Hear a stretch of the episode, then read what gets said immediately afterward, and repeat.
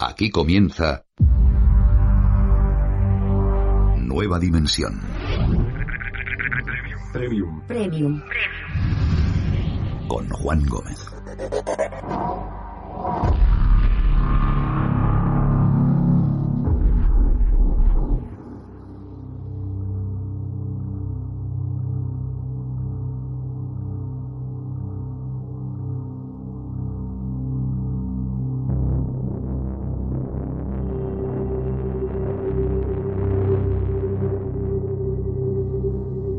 Muy buenas noches a todos amigos, bienvenidos a un capítulo más de Nueva Dimensión Premium. Comenzamos haciéndonos unas cuantas preguntas. ¿Cuántas veces la humanidad ha pronosticado la llegada del fin del mundo en una fecha concreta? ¿Cuántos supuestos videntes, adivinadores, descifradores de códigos, interpretadores de antiguas creencias o personas con supuestos poderes han determinado una fecha para el fin del mundo? Existen tantas fechas propuestas como formas en las que el mundo llegará a su fin. En el terreno de las creencias cristianas el fin del mundo tiene unas características. En las interpretaciones de culturas antiguas, como ocurrió en el año 2012 con el denominado fin del mundo maya, tenía otras características. Si nos vamos a las predicciones de diferentes videntes, ocurre lo mismo. El final de los tiempos llega bajo escenarios diferentes, tan diferentes, que a pesar de autodenominarse videntes o visionarios, estos curiosamente no vean todos lo mismo, lo cual nos genera la duda de ¿a qué vidente hacemos caso?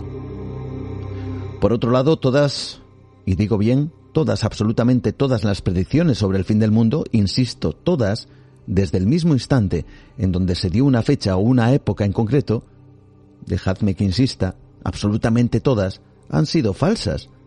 ¿Por qué lo sé? Pues porque aquí seguimos. Y como sabemos, vendrán muchas otras más fechas.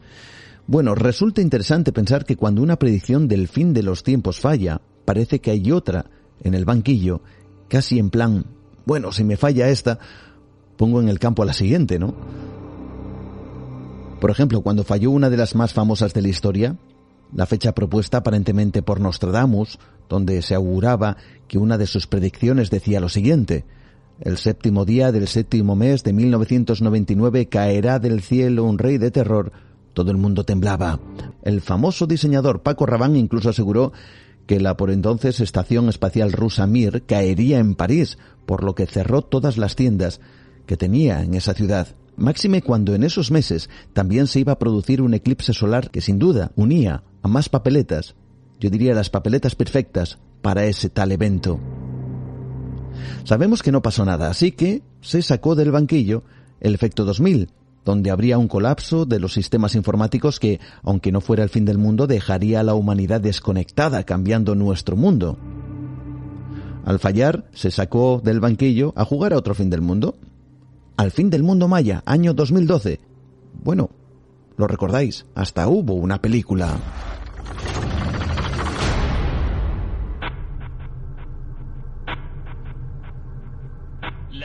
Se refirieron al calendario maya, que predice que el fin del mundo será el 21 de diciembre de 2012.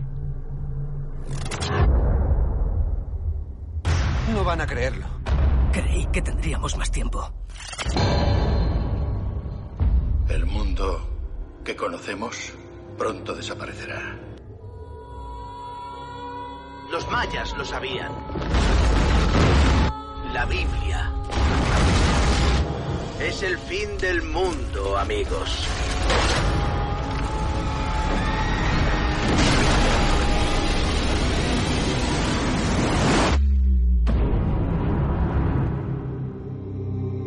Es el fin del mundo, año 2012. La película se estrenó en el 2009, no fuera a ser que, que a la gente no le diera tiempo ir al cine, no vaya a ser que el mundo se hubiera acabado para entonces. Pero luego, después, llegó el 21 de diciembre del año 2012 y no pasó absolutamente nada. Así que salió un nuevo jugador del banquillo, y esto fue en el año 2013 con la llamada profecía de los papas según San Malaquías, donde se afirmaba que el papa número 112 sería el último conocido como Pedro II el Romano. Pero lo cierto es que si contamos estrictamente todos los papas, el número 112, fue Bonifacio VI, papa en el año 898. Un papa que duró tan solo 15 días en el cargo, por cierto. Es cierto que en el año 2013 se cambió de papa, que es el actual Papa Francisco, pero este es el Papa 266. Bueno, sea como sea, en el año 2013 no llegó el fin del mundo, así que salió otro del banquillo para el año 2014, cuando History Channel realizó un reportaje en donde analizaba que, según la mitología nórdica, el fin del mundo llegaría el 22 de febrero de ese año 2014. Bueno, está claro que aquí seguimos. Llegó el 2015, pues otro más, la amenaza de un asteroide llamado TB-145, que bueno, sabemos que no impactó.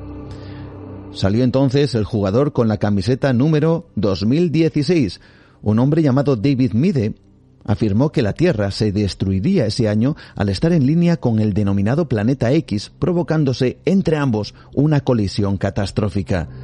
Bueno, al ver que no pasó nada, David Mide cambió los cálculos al 2018, afirmando que aparecería el denominado planeta Nibiru y que Donald Trump provocaría la tercera guerra mundial, lo cual acabaría con la vida en la Tierra.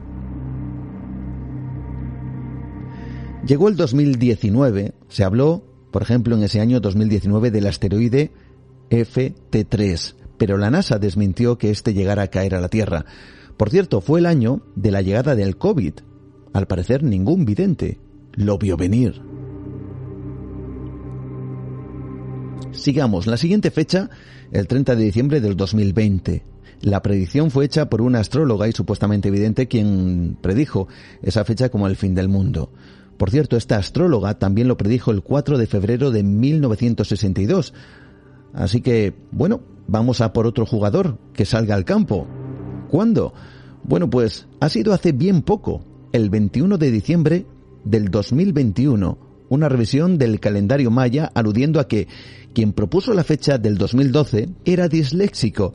Así tal cual, no es una broma, no os penséis, se puso esa excusa que quien descubrió el año 2012 como el supuesto eh, desciframiento de ese calendario maya era disléxico y que en realidad se trataba del 2021. Bueno, pues esa fecha ya ha pasado y aquí seguimos. ¿Sabéis cuántos fines del mundo se han registrado desde que el hombre ha empezado a predecir estos supuestos finales?